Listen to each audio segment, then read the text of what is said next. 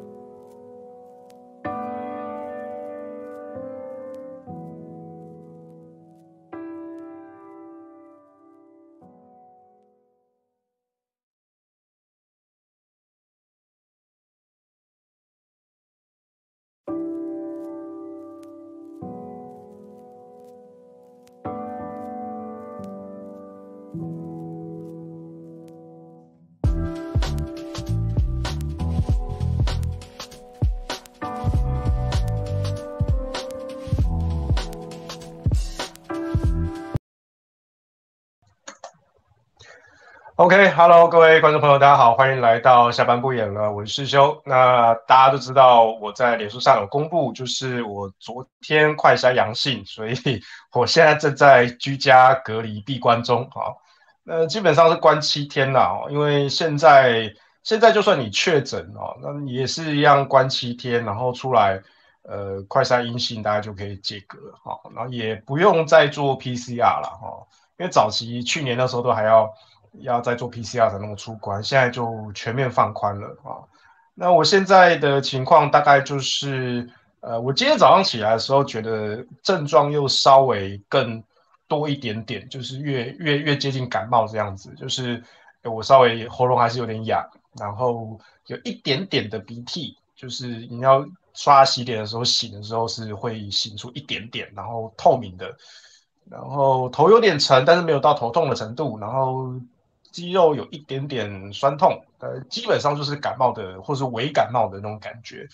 所以目前我也是没有没有吃什么药啦，反正就是多多喝水，多休息这样子。好，那就继续关个一星期吧。OK，好，所以大概就这样啦，不用太担心。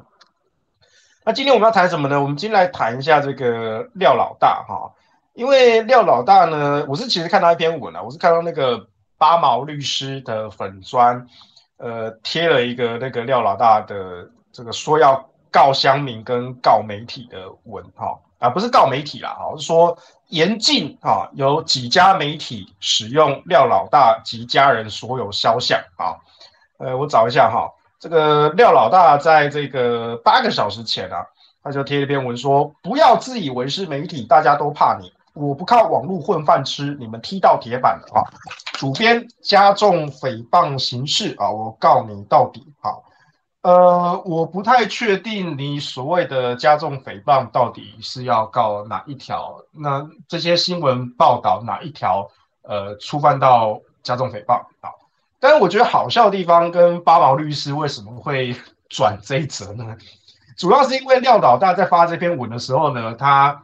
他贴出呃这个奇遇集团法务，就是他们公司法务的一个呃用便条纸手写的声明，而这个便条纸还是用 Porsche 的，就是用保时捷的。不过不过基本上那个，因为廖老大自己在做这种这种呃汽车零件啊，或者改装什么的，那当然车商都会去拜访嘛，然后就会送一些周边纪念品嘛，所以这个便条纸这个应该都是免钱送的了啊。哦当然，我相信廖老大也买得起 Porsche 啦，哈。但我觉得好笑的地方就是说，一般来说，哈，我们哎，反正我们走江湖也走惯了，我们谁没看过律师函呢？但是我还真的是第一次看到，呃，律师函是用这样子手写的方式。好，但没关系，反正在古早的年代，就是那个时候，这个印表机、打字机可能也不是那么流行啊。那律师是一个古老的职业，律师手写声明这件事情，我觉得没没什么那个，而且。呃，他的字其实还算蛮漂亮的啊，这位律师的字还蛮漂亮，不像医师，医师写的字就都很长哈。但是为什么八毛跟我会注意到这一则呢？因为他的他的这个声明怎么写？好，这个法务怎么写呢？好，法务说廖老大目前与律师洽谈，明日向东森新闻及酸民提告之相关事宜啊，今日停播一天，特此公告，自即日起严禁。东森新闻、TVBS、三立新闻使用廖老大及家人所有肖像，包含网络直播网站，如果使用，追告到底啊！奇遇集团法务，二零二二年五月二十三日。诶，我第一次看见叫追告到底，呃，我们会呃比较外行的讲法叫做保留法律追诉权了啊。不过内行的法律人不会这样讲，因为提告本来就是宪法保障人民的权利，呃，所以只要在追诉期限内，呃，你随时就是都可以提告的，所以你不需要特别出一个声明说，哦，我要保留法律追诉权了哈。所以在我们这种走江湖的，看到人家呛声说我要保留法律追诉权，呃，意思就是你不会告，你不敢告啦。哦，一般我们看到是这样啊，不然就是你往法律外行了。真的会告的就直接告下去了，没有再跟你啰嗦的。好，我们在诉讼上都是直来直往的。但是我刚说是追诉，我呃，你可以说追追诉到底，你也可以说呃必定提告，或是必定追究法律责任。呃，我第一次看到有法务写追告到底，什么叫追告啊？是怎么样追追加公告吗？我不知道，我第一次看到这个，然后八毛也是把这这一句扣的出来，他就说追告是什么意思？他当律师没有看过追告这件事情。好，再来我们要讨论另外一个问题哦，就是啊，顺便帮大家法律科普一下。我们最喜欢做这种法律科普，虽然说我本人不是律师啊，但是因为实务上哦，常常有这些碰到法律跟实战交手这个经验啊，所以对于一些啊、法律法规条文啊，也是略懂略懂啊。所以，我们今天帮大家科普一下，因为在呃有其他家新闻报道哈，比如说我稍早看到 ET Today 有报道，然后苹果新闻有报道，然后底下其实就有乡民在问说，可以这样主张肖像权吗？肖像权好像不是这样子主张的吧？诶，我觉得这位网友留言，他就是有一些法律的常识，你比这个奇遇集团法务他还要有法律常识，好。所以呢，我们大概稍微帮大家科普一下，什么叫做肖像权啊？那如果说我去报道廖老大的这些事件，算不算侵害他的肖像权？OK，好，那在我国的法律里面呢，肖像权是归在民法的范畴里面，而且是在民法里面的大概是呃人格权下面的一个项目啊，它不是。比如说，在民法上面，我们有呃名誉权、有财产权、有平等权啊、这些。呃，肖像权它算是属于人格权的分类，它不是一个独立出来的类别。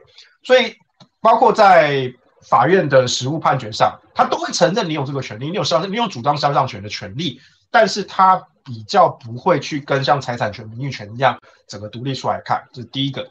第二个。它既然是人格权的一种，所以就是说我如果主张你侵犯我的肖像权，就是说你某种程度侵犯我的人格权。问题是什么样的情况下才叫成立侵犯呢？那肖像权的部分呢，就是说你自己的肖像，比如说你的容貌、长相、照片、影片。这些肖像权能不能被其他人，不管是自然人还是法人，就是不管是其他的民众或者其他的公司，能不能拿你的照片去用？我没有授权给你，你能不能拿去用？哈，那在一般的情况下，这当然是好像是不可以的哈。比如说，假设哎，我今天我没有接业配，结果呢，就有一家呃，比如说卖吃的哈。他们说哇，他们家的牛排非常好吃哦，这个黄世修大大强力推荐哦。我说不对啊，你要业配，你要来找我谈啊。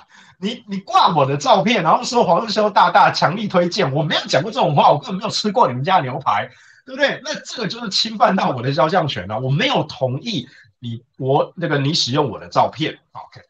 可是可是，如果廖老大是因为他不爽媒体报道他，所以呢他就下令啊，或者说或者声明，我严禁某几家媒体啊，比如说他刚刚提到的呃。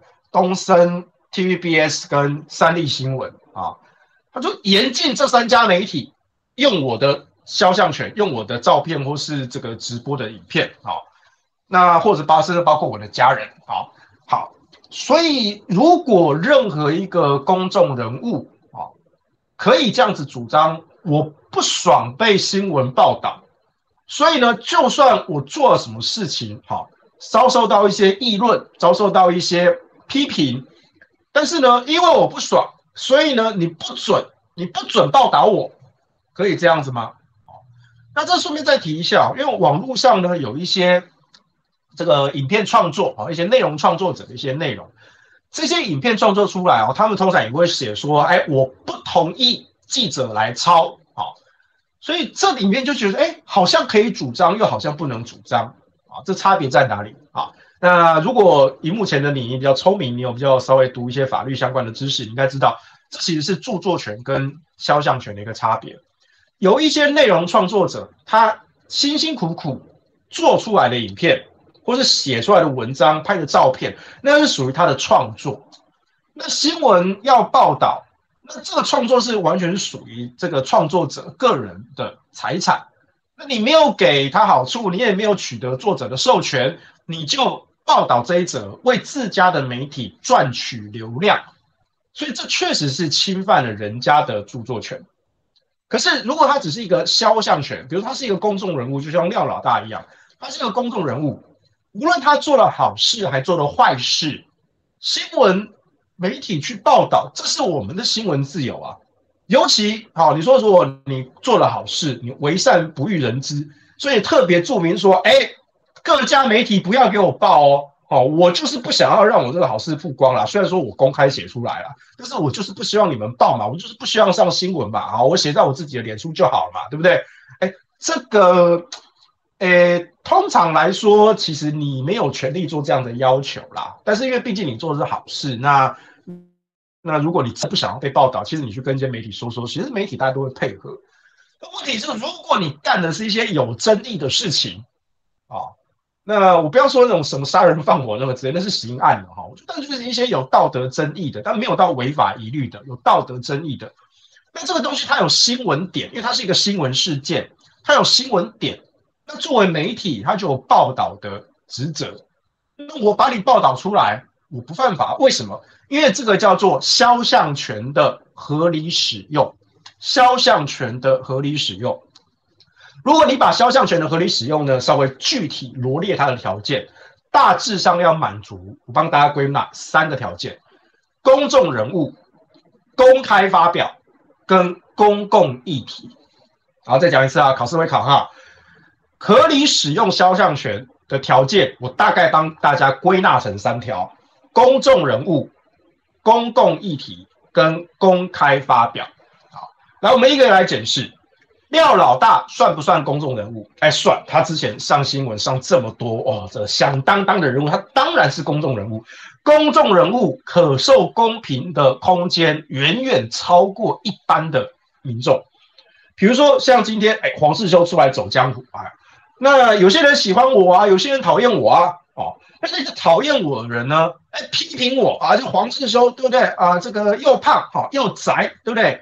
然后这个也这上来摆什么九九力，啊，这个低俗下流，哦，你随便骂，那我能不能告你？哎，我可以去提告，但是有很大的几率呢，要么是不起诉，要么是可受公平合理评论，所以呢，他无罪。我没有，我就算告他公然侮辱或是诽谤，通常也不会成罪，不会成立的，因为我是公众人物啊，真的，公众人物在这一点是。很吃亏的，就是你既然成为公众人物，你就要接受各式各样批评啊。当然，前提是也不能够是抹黑、人身攻击，真的对我的名誉有妨碍。但如果只是你你主观上的一些个人意见，对我的不认同，对我的批评，你没有造谣抹黑，你只是主观觉得说啊，他就是长得胖啊，他就是长得丑，哎，这个没有办法，这个没有办法沉醉的哈，这是我们公众人物比较有认知啊，所以第一个，公众人物的可受公平的尺度是远远大于一般人的。第二个，公开发表。请问廖老大的这些照片、这些肖像、这些贴文、这些直播，他是不是公开发表的？是。他并不是说，哎，我是在家里面，哎，跟我儿子女儿啊，这个私密对话，就没有想到，既然有这种疯狂的粉丝或是狗仔队，哎呀，偷偷安装这个哦，这个这个偷拍的摄影机啊，把这些全部都录起来，好，然后随便去公开。哦，那这不只是侵犯肖像权了，这可能还有妨害秘密等等的哈，甚至是一种犯罪的行为啊。可是廖老大的直播是公开的啊，就像我黄世修，我公开贴文，哎，哪怕我可能只是一句玩笑，但既然那是公开贴文，那就是可受公平的。而且呢，人家引用我的贴文，他引用我的公开贴文，他没有用任何不法的手段偷偷取得这个贴文啊。那当然，你会问说。呃，那如果是有一些人把贴文限好友，啊限好友观看，然后呢，他在贴文注明说，哎，这一则贴文是限有啊，所以呢，不希望媒体来抄，不希望上新闻报道。呃，这个可不可以呢？哎，这个就也是有一点点这个道德跟法律的的一个灰色地带啊。因为如果说你是用现有的贴文，可是你讲了一件惊天动地的事情，你可能揭发了某个弊案，或是你自曝你自己的犯罪，哈，自曝，哈，这个东西是有新闻点的啊，一样拿媒体基于他的职责，他必须要报道出来。就算你是现有，就算你是这个这个这个现实动态，或是你任何就是需要透过一些管道才能够取得资讯，你只要讲了那。还是看得到啊，而且所谓的限制好友观看，你好友应该超过三个吧？应该超过三个吧？哈，如果少于三个，大概你也没有机会让记者知道了。好，就是你这个私密贴文。那既然在超过三者以上，那三者为多嘛，那就是多数人，多数人可以阅览的情况下，那就等于公开，那就等于公开。至少在法院的实务见解是这个样子。所以你不要说哦，好像这个呃，我的贴文呐，哈，这没有开地球啊，没有把脸书设定成公开，但是我是用现有，可是这个现有呢，是可能几十个人甚至上百个人都看得到，那对不起，它跟公开是无异的。再帮大家补充一些实例啊，比如说呃，我以前看过一些公然侮辱的一些案件，它可能是在一些赖群组的对话。那这些赖群组里面呢，它可能是一个私密的群组，但是呢，这个私密的群组呢，它可能有十几个人，所以在这样情况下，哎，蒙甲在这个私密群组是十几个人的群组里面，对蒙乙谩骂，骂他脏话，好，攻击他的这个人格，侮辱他的外表等等的，所以蒙乙就对蒙甲提出公然侮辱的诉讼，结果上了法院。蒙甲辩称说：“啊，我是在私密的群组，我不是在公开的群组啊。所以呢，公然侮辱，哎，我不是公然呐，啊，我是私密的侮辱啊，啊，那这样成不成立呢？哎，答案是这是无法脱罪的，除非你是用一对一的私讯去辱骂这个蒙乙，那你就可以说，哎，我虽然侮辱了蒙乙，可是我是一对一的私讯，只要蒙乙不讲。”我自己也不去对外讲，有谁会知道我对他的批评跟侮辱呢？那既然公开没有侮辱，那何来成立公然侮辱呢？好，除非是一对一的私讯。但是你是在这个私密的群组，比如说家家人或者是亲戚的一个群组，里面有十几个人，这十几个人都看到蒙甲侮辱蒙乙，那有没有侮辱？有，有没有公然？有，所以他就会成立公然侮辱。好所以，我们再回过头来看，廖老大的这些直播是不是都是公开的？是。廖老大这些贴文是不是公开的？是。那既然这样的话，他就是公开发表。媒体在引用的时候，当然你说，哎，我就是不爽我的直播被引用。对，你不爽归不爽，但如果你要这样子提起诉讼，对不起，你告不赢。你告不赢的，因为你本来你自己就是公开发表啦，你自己要给人家看啊，对不对？人家媒体配合你不报，那是他们的善意。但是如果你讲的东西是有新闻点的，他们不得不报，那也是媒体的职责，懂了没有？好，所以第三个条件就是，呃，这个公共议题。之前廖老大啊讲这个这个这个打龟号啊，就跟对岸的一些车手哈进行比赛啊，这个已经闹上了新闻版面，这是一个公共议题。然后廖老大呢，哎，之前啊这个开放人家加盟他的饮料店啊，然后这个也上了新闻啊，这是一个公共议题。呃，廖老大呢，呃，这个讲说他女儿交男朋友的条件啊，如果他男朋友。呃，是这个赚钱赚不够多，哎，我知道的话，我一定要把他腿打断啊！呃，这个上了新闻，这也是一个公共事件。虽然说我不太清楚为什么要报这种无聊的新闻，不，这就是老爸看到女儿的男朋友，这是一个很常见啊。那为什么廖老大这样讲？那就是一个个一个一个爸爸常常见到的这种女儿控的一个言论嘛，没有什么特别了不起啊。那只是因为廖老大哦，之前一战成名啊，比较有名气。那他讲的话好像每一篇都要报，而这个也是有点奇怪啊。但是呢，不管至少在结果上来说，呃，他上了新闻，所以我们姑且就把它当做一个公共事件。再来，廖老大之前啊订了餐厅，哇，一桌四万八千元哦，这个高级料理啊，哈，平均一个人四千八，就算高级的吧，好。结果呢，临时不去。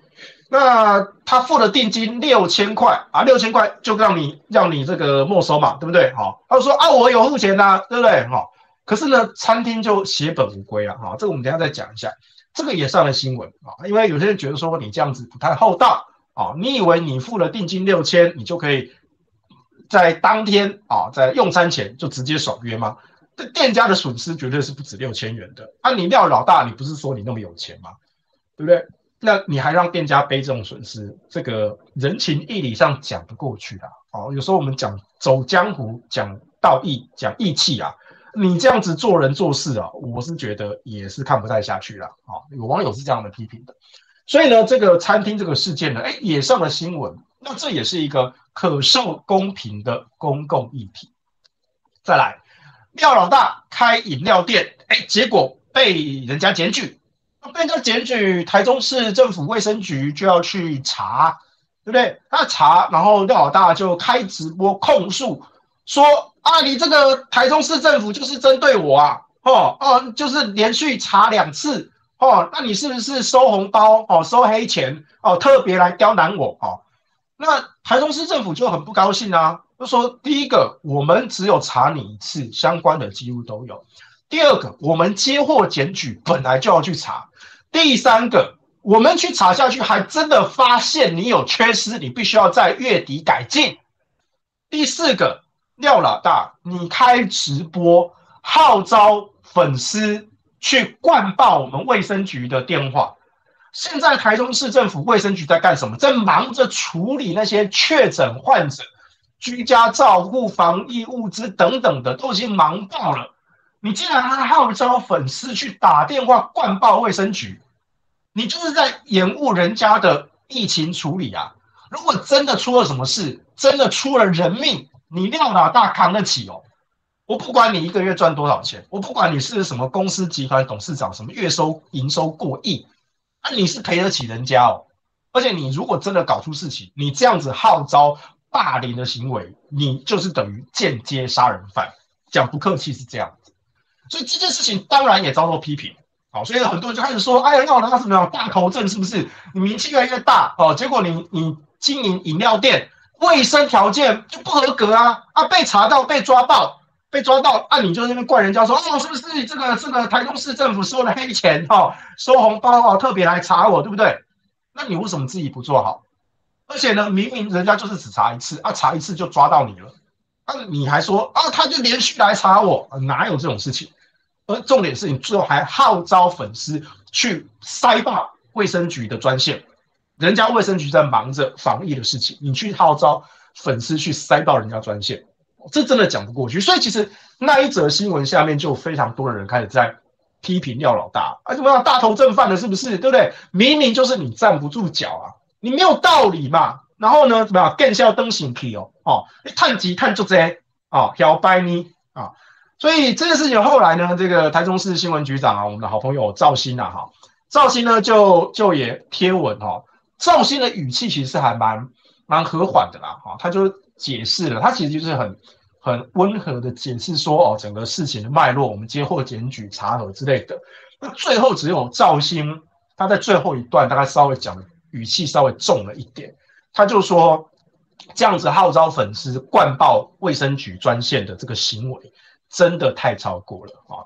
那后来好像大概也是因为呃被被网络批评的非常严重嘛，哈，所以后来呢，廖老大呢就他就自己删文了。啊，然后也也也道歉了啊，也跟台中市政府道歉了啊。那台中市政府那边呢，其实也就是就不计较了，反正就是大家呃就当误会一场啦啊，就解开了啊。毕竟是市政府嘛，对不对？要与民众为善嘛，哈。但如果是今天，如果你杠上我的话，我绝对是不会这样，我绝对跟你杠到底，按不起就了掰你哈。台中市政府有台中市的做法了哈，反正就是奉公守法吧。哎，我们该怎么做就怎么做吧。那有民众质疑，哎，合理的我们接受啊，不合理呢，哎，我们就说明了啊啊，毕竟不像黄日修，黄日修不合理的话，我就直接干干回去，好，就这样子，好，所以你看我就不适合当官嘛，好，不适合当市长，好，所以不要再找我参选，好，好，然后呢，这个你看这几个事件是不是都是公共议题？是不是都是公开发表？是不是都是关于廖老大这个公众人物？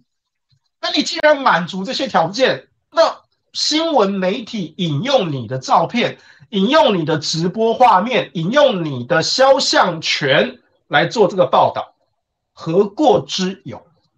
这哪里侵害肖像权？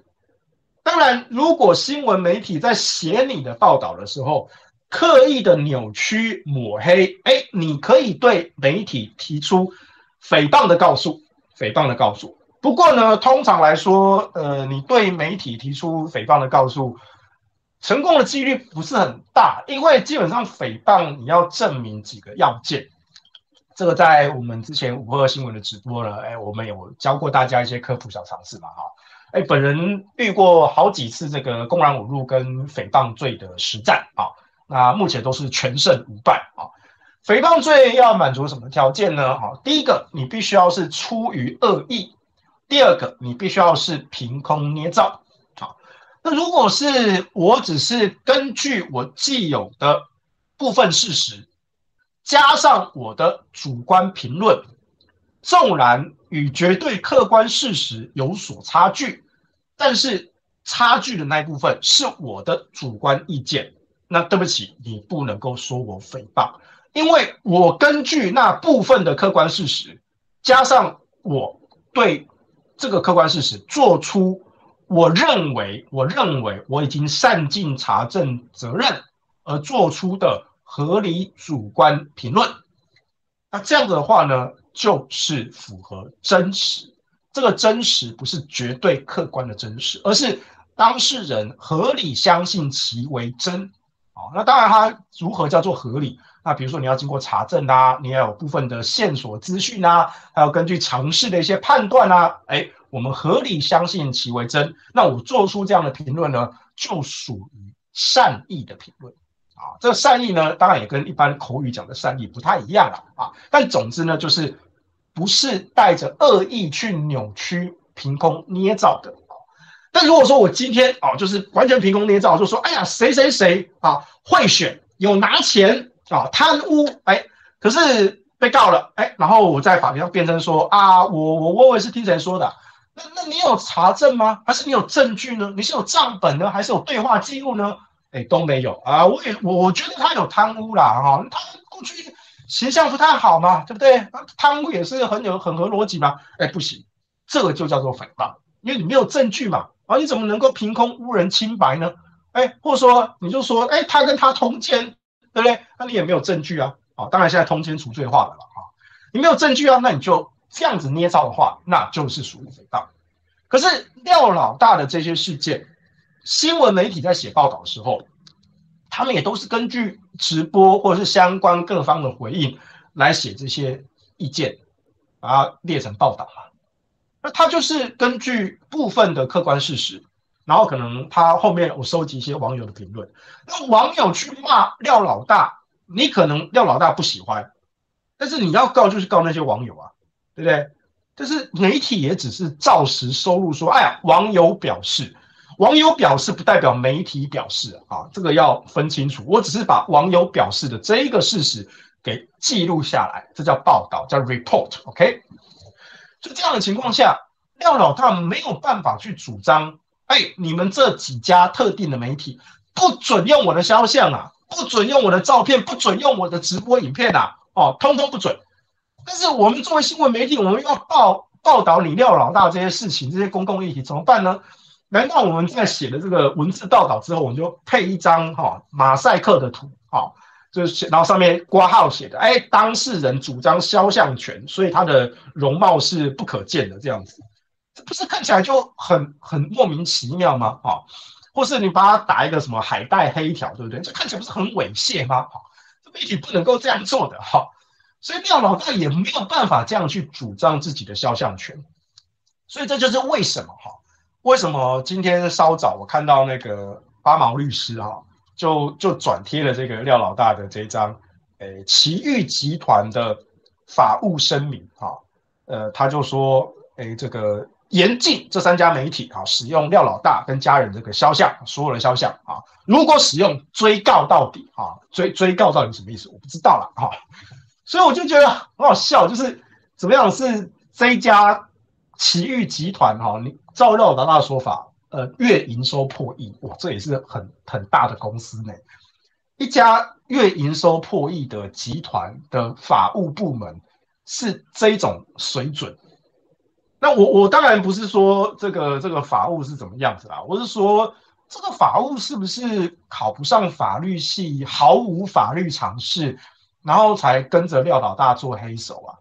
啊，就是这个法律，这个法务其实根本就不是读法律的，他根本就不懂法律，对不对？这样还可以在集团挂一个法务的名字，这是有诈骗的嫌疑啊！啊，那先撇开诈骗不谈啊，这个一点法律概念都不懂，还可以挂法务，你你恐怕不是读法律，恐怕考不上法律系吧？法律系的录取分数还挺高的呢，啊，对不对？那你可能考不上法律系，你就做黑手啊！当然，哎，这个奇钰集团的法务啊，哎，你不用来告我，你不用来告我说黄日修侮辱你或诽谤你啊！我说你考不上法律系，这是一个推测，因为他带的是什么？是你不懂法律概念，你不懂法律概念，你还挂法务，我就对你的能力产生质疑。第二个，我说你是不是哎去跟着廖老大做黑手？哎，做黑手应该不是一个歧视性用词吧？哎，做黑手比律师还要赚哦。我应该分享过我一个学生的一个案例啊。他当年高中毕业之后，他就决定不读大学啊，然后他就去工厂当学徒，哎，然后学了一两年，哎，出师，然后师傅还包吃包住哦，后来他自己也出师，然后才没几年，他的薪水大概就就就一个月就七八万块钱，哎，这还蛮高的。他说律师呢，来律师律师要总共过几个关卡哈？第一个，你大学要考上法律系啊。呃，法律系本来就比较难考啊，无论是哪一家哈，在文组里面，法律系录取分数算挺高的啊。第二个啊，你要读完四年毕业啊，那当然如果你考进去读完四年毕业，我觉得这是你的义务了啊。第三个，你要考上国家考试啊，这个律师的这个考试或者司法官的这个考试啊，你要考到律师牌，哎，这个录取率就比较低了，所以你是这个，如果你应届就考上哦，那你真的非常优秀啊。再来，你就算通过了国家考试，拿到了律师执照。你要先到法律事务所当实习律师，实习律师的价码，我印象中大概才三万块钱而已，不多啊，因为你是来实习的嘛。好，你以为你读了四年法律啊？你以为你通过了律师考试，你就会当一个律师吗？诉状怎么写？诉讼答辩怎么答？哎，你搞不好都还没有经验。所以呢，律师这个实习啊，哎，是要有资深有经验的律师。手把手的来教你啊，啊，所以每一个律师都要经过这个时期啊，啊，那月薪，因为你就等于是学徒嘛，你不要以为说，哎，你你大学花了四年，你考律师搞不好又又考了三四年，哈，把这个考律师执照当了个医学院差不多，哈，应届就考上律师，那真的很厉害，哈，但是大多数人这个律师大家都是考好几次才考上，那你以为你考上就很了不起啊？没有，你还是要手把手的跟着师傅学啊，你就是学徒啊。所以呢，我印象中实习律师的价码大概会很高，大概可能大概三万块钱而已吧。啊，那你通过实习律师这个阶段呢，接下来应该是受雇律师啊，就等于说，呃，这个事务所法律事务所啊，正式的聘请你当我们事务所的律师啊。那毕竟你是受雇律师，你是一个受薪阶级啊，你还是领人家老板的薪水。那受雇律师的价码大概有六万吧，啊，可能差一点的大概五万多了啊，但是现在应该好一点的应该有六六万以上了啊。那如果你你算一算这个一个一年啊，如果加年终，假设算十四个月，大概收入八八十万九十万应该跑不掉啊。那如果好一点的，如果你再再经过几年工作，哎，如果你的薪水再往上提升。大概破百万应该还不算是问题啊，破百万，但是那个工作时数是很长的。医师、律师哦，这两个职业你看起来薪水都很高，但是工时都很长啊。因为我认识蛮多律师朋友，也认识蛮多医师朋友啊。你不要看起来他们表面上这个薪水好像很高啊，但是呢，你除以他的工作时数，你就发现他们的时薪可能低得还蛮可怜的啊。那第二个就是，如果你说律师要有钱呢，呃，那可能就是你自己要出来开业啊，就你自己当事务所的老板啊。那你自己当事务所老板，那你你接到的这些诉讼的案件啊，那当然你就可以自己去决定怎么分配嘛。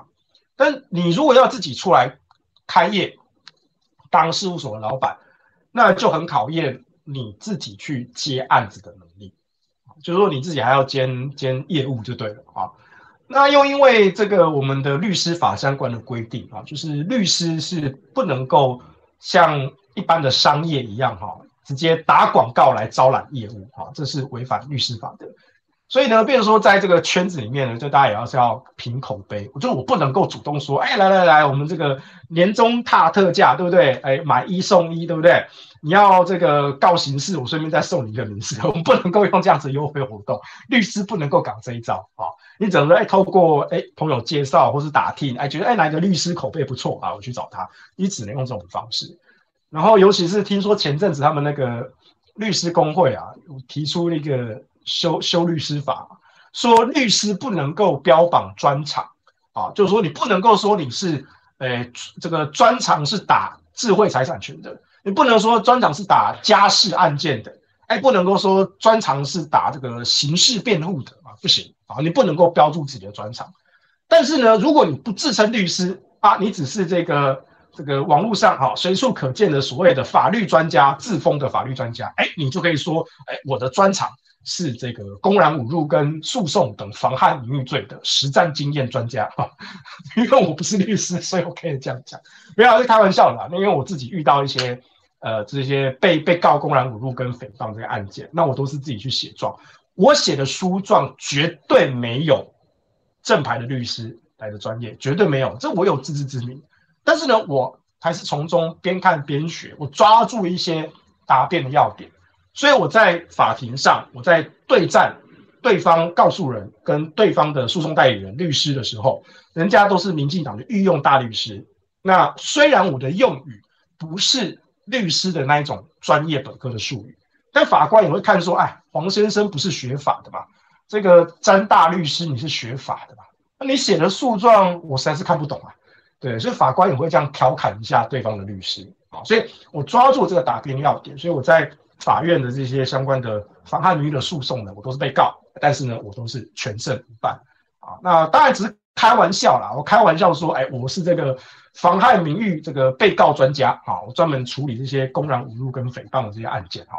但是我自己啊哈，我不能够帮别人处理这些刑事跟民事的案件，因为我不是律师，哎，我也不是法务，哎，我只是稍微多读了一点书啊，从实战中学点经验。好，那我自己处理我自己的事务啊，或者在一些我自己会遇到一些法律问题，比如说商业啊，或是政治啊相关的。因为我们要看一些政政策啊，看一些法啊什么，所以我对法律有一些观念啊。但是呢，我不能够打着说，哎，我懂法律，所以呢，我来帮你去处理这些法律的案件，这是违法的，这是违法的啊。那最常见就是，呃那种代书，好、找代书写诉状，这是违法的。代书的正式名称叫做地政士，啊，它是处理土地相关法规的。那当然，这个术业有专攻啦，哈，就是土地相关法规哦，尤其是行政的流程哦，那非常的复杂啊。一般毕业的这种律师哈，你可能对土地法规都还不是很熟，所以在这种情况下呢，去处理一些诶土地财产分配的一些案件的时候，有时候你还真的会被对方这些地震士唬得一弄一弄的啊。但是呢，就有一些不孝的地震士啊，俗称叫代书啊，就开始招揽招揽这个诉讼的业务啊，就说哎，我很懂这个土地法规啊，我告诉你在哪，人家还以为他是律师，但其实这个如果只要去举报啊，那法官就看了，哎，你这个这个原告的诉讼代理人，哎，你是哪位律师啊？啊，哎，律师证号是多少？哎，交不出来，一查，哎，你就代书嘛，你不是律师啊，哦。当庭犯法啊，这是违，这是违法行为啊。我们看过一些这样的例子，在通常在一些一些呃乡下的地方哦，可是这种很常见啊。那当然他们有一些规避的手段嘛，就是我就不要诉你嘛，啊，就是说，哎，我帮人家写这个诉状啊，但是呢，啊，你都赶紧下来了啊，你就去跟法官说，这东西赶紧下来了。但是呢，这种就是说你不能够抽这个暴利，因为前一种说这种抽暴利的呢，就是我谎称我是律师。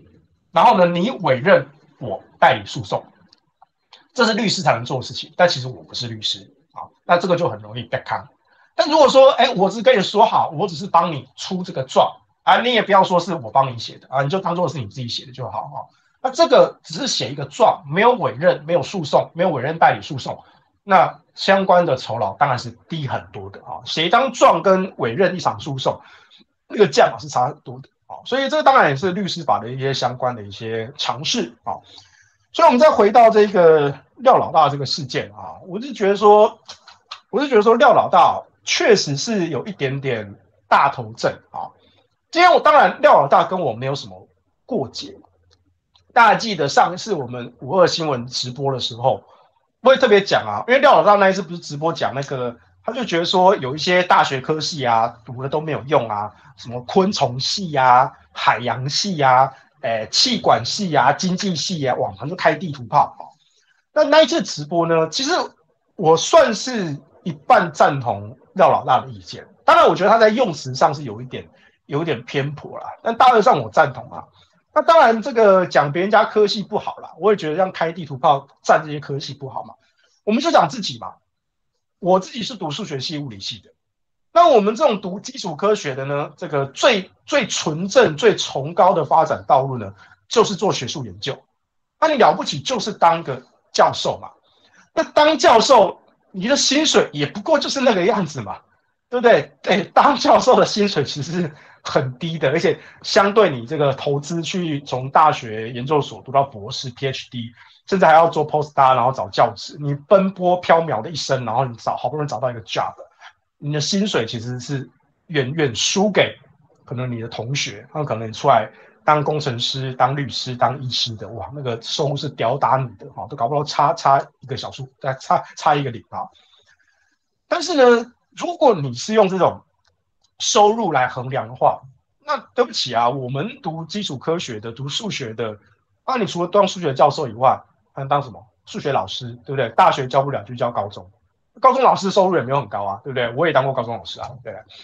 好，那你说数学系毕业出路也不只有这样子啊，对不对？数学系人家都说好像可以去当什么精算师啊，什么哦，那在华尔街哇，哇，那个收入是多少？但你要也要去修相关的东西啊。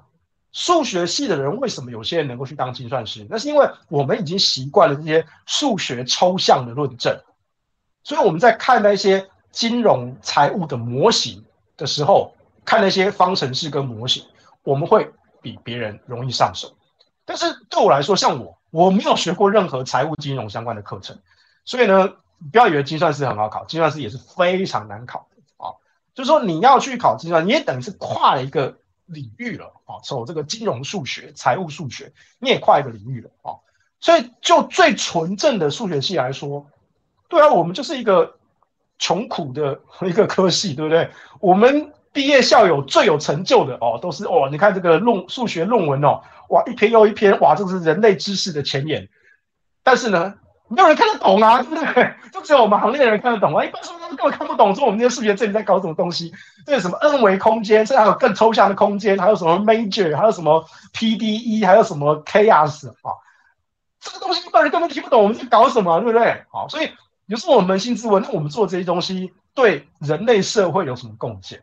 我的答案是，当然我们就对社会没有贡献啊，但是我们对人类拓展知识的前沿做出了贡献。我们对人类有贡献，但是我们对这个社会不一定有当下立体的贡献。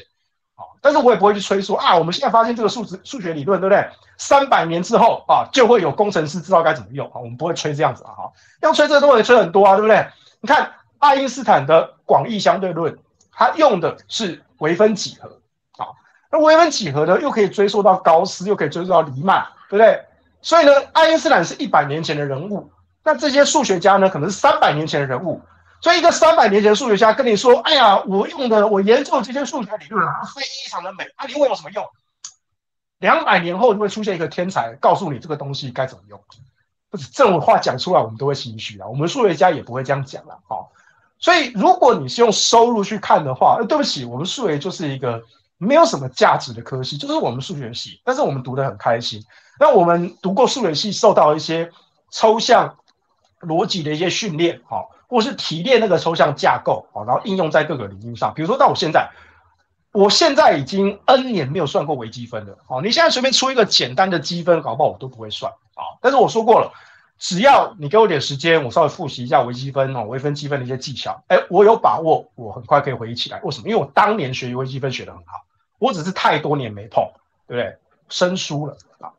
可是呢，呃，这个东西你说有什么了不起？我觉得也没有什么了不起啊，也没有了了不起啊。所以数学系就是这样子。所以如果说你用收入去看，我就觉得说，哎，对啊，我们数学系就就就就没什么价值啊，对不对？我们自己读得开心就好啊。好，当然我现在当年哈。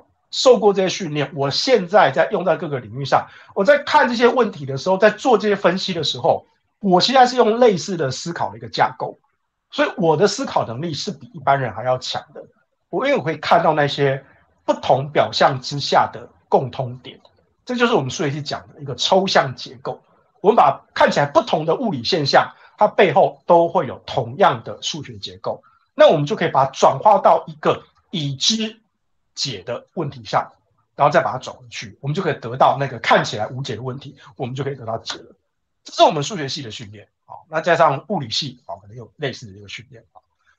所以对我们来说，你说数学系、物理系，对，呃，我已经 N 年没有用过这些高等的数学跟物理理论了。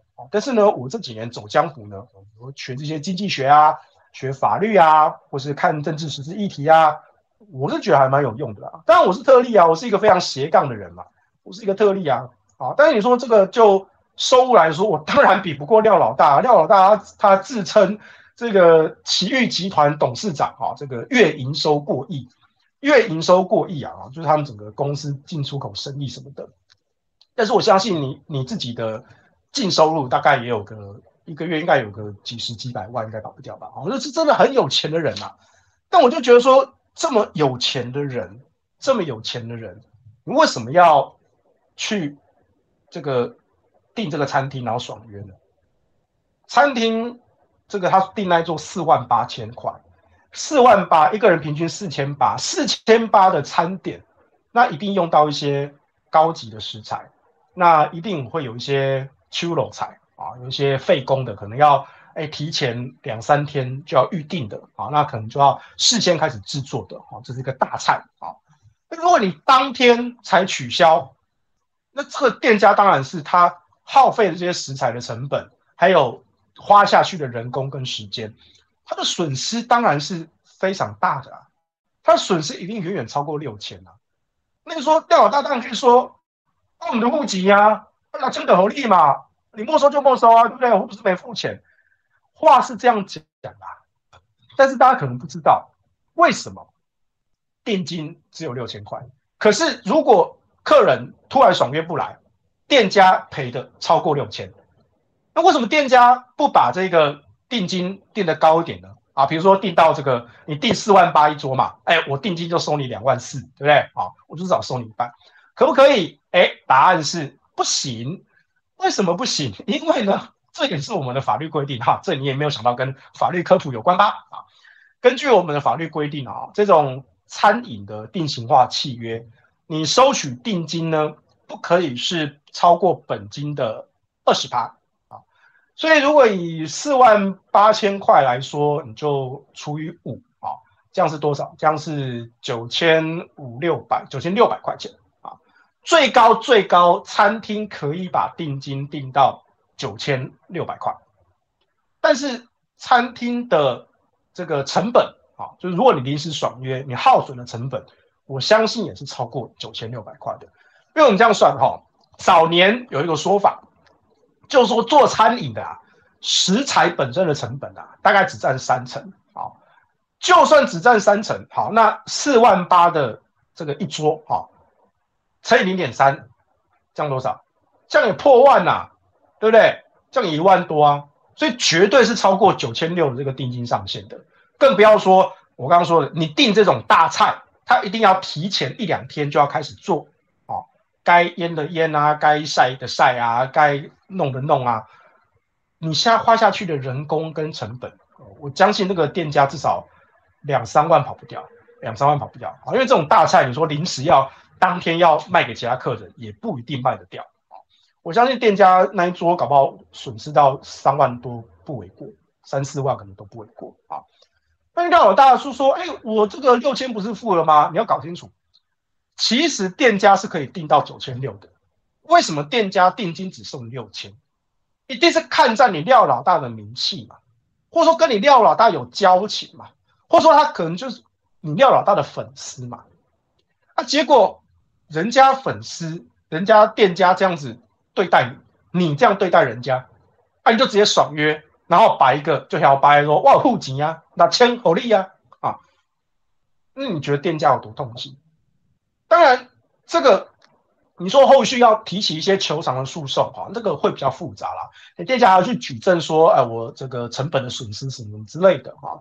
是可以去主张这些诉讼，但是其实是旷日费时的。那我你光是律师费就划不来，所以很大的可能是搞不好店家就摸摸鼻子认了。哎呀，世人不明呐、啊！哦，我想讲廖老大哈、哦，做人就阿萨里啊，就义体啊，就 keep 了啊。啊原本九千六哈，最高最高我可以收到九千六定金的啊，我就给他意思意思收六千了啊。结果呢，哦，办婚假没来啊，我损失这样上万哦，一万两万三万啊。我就只能摸摸鼻子吞啊！我还要再提起一个诉讼吗？光律师费哦，五万八万，对不对？干美和美和啊，还在跟你闹下去？算了算了算了啊！当这个这个不经一事不长一事了啊，一致了，学一个教训了啊！就这样子嘛，社会是社会历练就是这样来的。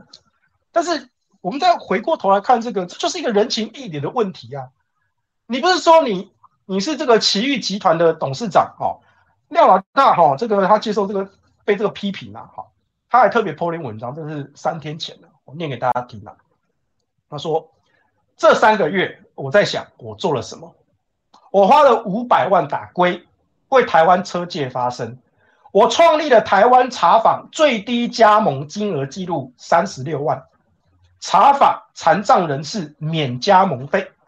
我进行义卖，共捐款一百七十九万元整。”我个人捐款一百万元给浪浪，我举办车聚，提供三十个摊位免费给弱势摊商，而且提供免费电力。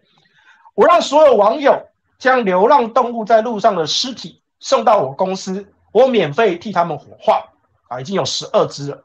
那这两个月呢，认养了十几只残疾的流浪狗，义卖募捐二十吨的狗狗饲料。提供免费的赠品，场地举办捐血活动，啊，这是我两个月做的事情。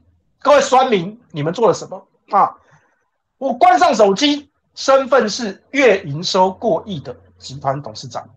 酸民们，关上手机，你又是什么？哈哈，不会是身无分文、一无是处吧？我不靠直播吃饭，所以不在乎别人怎么说。我就是一个本土不做作的廖老大。酸民。我知道你一切不如我啊，所以当酸民有那么多时间打字好好工作，我希望你能够超越我了，哈哈哈哈哈哈哈！我就是我奇遇集团董事长廖老大，不做作，有话说话，天不怕地不怕的廖老大。我不知道各位看这篇文怎么想法？你是觉得他很煞鬼啊？啊，就是说哦，廖老大哦，这厉害哦，做那么多善事啊。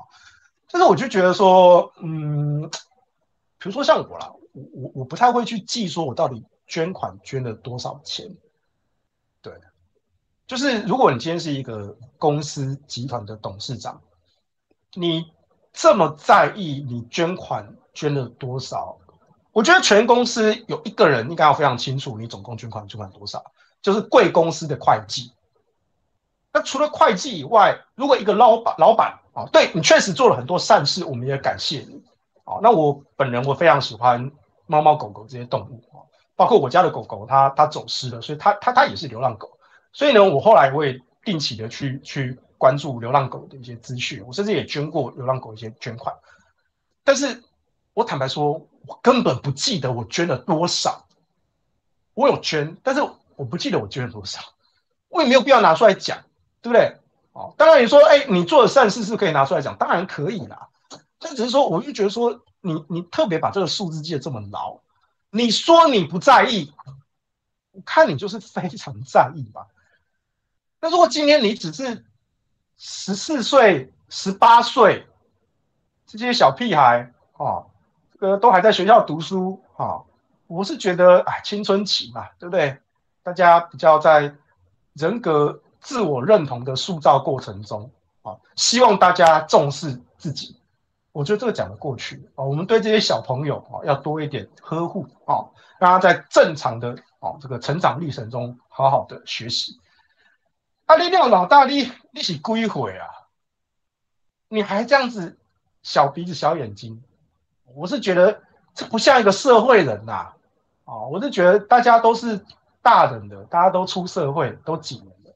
当然，我出社会绝对没有廖老大那么久了，但是我就觉得这不是件很很基础的事情，你还要一直把它拿来说嘴，你整篇说我不在意，我天不怕地不怕，啊，我就两条多啊啊，然后嘞，你就是很在意嘛，你就才发这篇文章嘛。还有我刚刚说了，如果你是月营收过亿的集团董事长，啊，四万八千块，那件事情。四万八千块对你来说一点点吧，四万八千块搞不好是有些人一个月的薪水嘞，对不对？我刚说了，实习律师一个月才三万嘛，啊，受雇律师大概五六万吧，啊，所以你看哦，四万八千块那个是一个刚那个读完法律系考到律师牌照超过实习律师的薪水一个月，四万八，但是对你廖老大来说，四万八这个。这个小钱嘛，对不对？对不对？啊，你得看阿萨利几块嘛，就直接哦拍谁啦？我今天临时有事啦，哦，没没多少个题啊。但是你们这些传这些哦，就会讲哎，哦啊，四万八你就停题了。那你如果是这样讲的话，那店家也不会不不好意思全收嘛，他一定会退你一点嘛，对不对？那大家不是和气生财吗？那不是很好吗？这这是社会人社会输啦，知道不？哦一公被逮，干嘛就逮？真的啦，我说走江湖出社会，真的是这样做人做事的啦，不是这样的，不是廖老大这样子嘛？啊，被人家讲又 keep 不 put，哦，归回啊，哦，拜托麦加因娜赶快啊，归回，啊，再来，你说你是月营收过亿的这个集团董事长，然后你说你花了五百万打龟，我坦白说，我非常佩服廖老大这一点啊，对不对？啊，对啊，那个网红啊，说什么台湾没有快车，哦，这确实群情愤慨啊。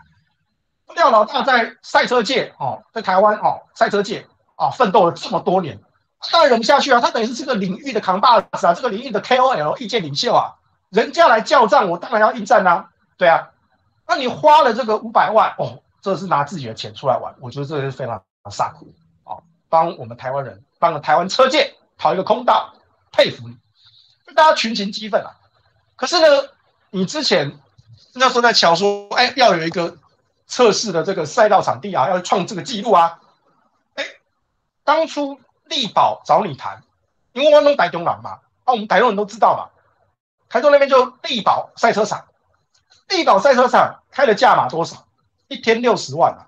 哦，那你要封赛道、做布置、做测试，大致上大概也要花个三天呐，大概花个三天呐、那你三天一天六十万，这样多少？一百八十万。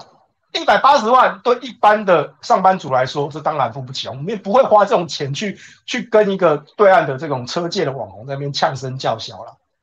可是对你廖老大来说，几百倍咋办？这小 case 啦。哎，可是很奇怪，为什么你不一口就跟力宝签约呢？这其实地方都知道吧？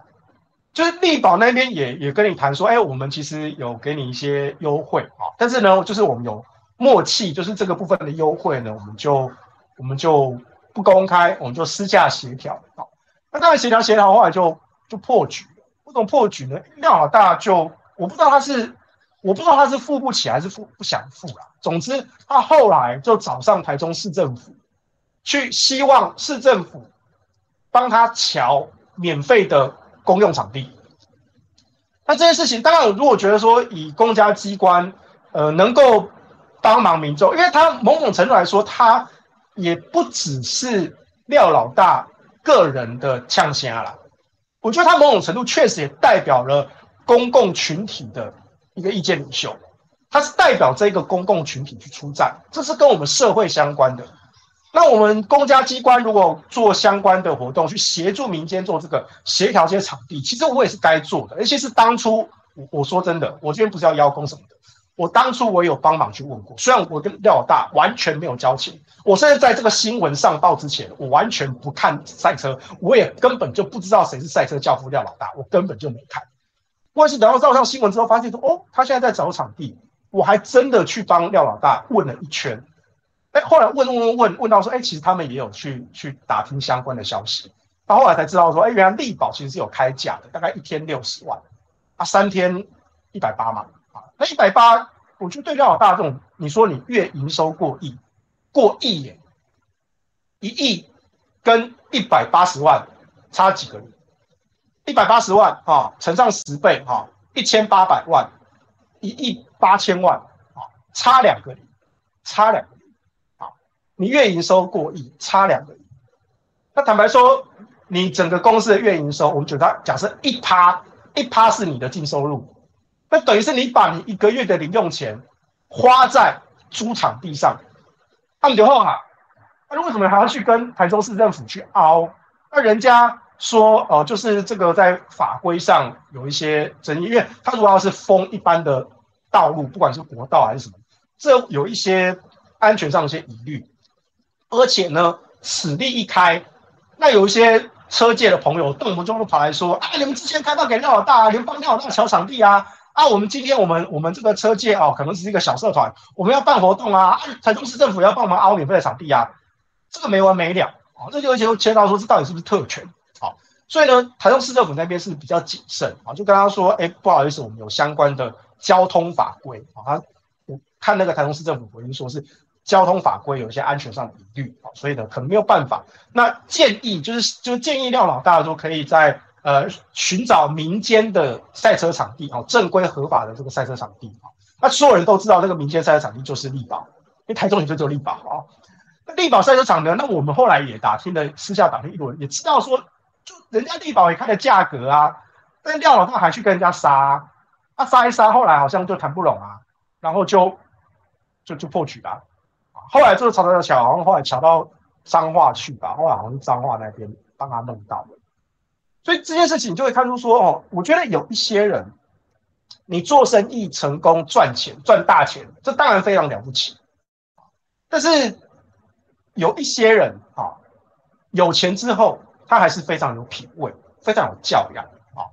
我说真的啦，哈，我不算我我跟这些身价过亿的大老板，我当然不能比啦。我当然不能比啊！啊，我的收入大概比一般的上班族再高一些而已啦，但是也没有说真的敢说很有钱啦。但是呢，因为我这个做顾问的嘛，然后又一些政治圈跟媒体圈一些人脉，那些身价过亿的大老板呢，哎，我也不是不认识啊。但我就真的看过，就有一些大老板啊，有些是家里就很有钱哦，家族这样一代代传下来，然后身价可能几亿、几十亿的有啊，可是待人非常的。谦恭有礼，那也有那种白手起家的哦，那你就觉得说，哎，他早年可能没有读多少书啊，所以他谈吐可能没有办法像我们这种知识分子哈这样引经据典，可是他待人非常的和善，哎，这个我们也非常佩服。我觉得凡是你走过社会的，你大家都知道一些做人处事一些道理啊，所以我也认识一些这样子真正是身价好几亿的大老板哦，他们其实做人没话说，我真的是由衷的佩服他们。但是你说我没有看过这种比较暴发户啊，或是有钱之后，他也是白手起家，而廖老大也是白手起家，这我们都非常敬佩。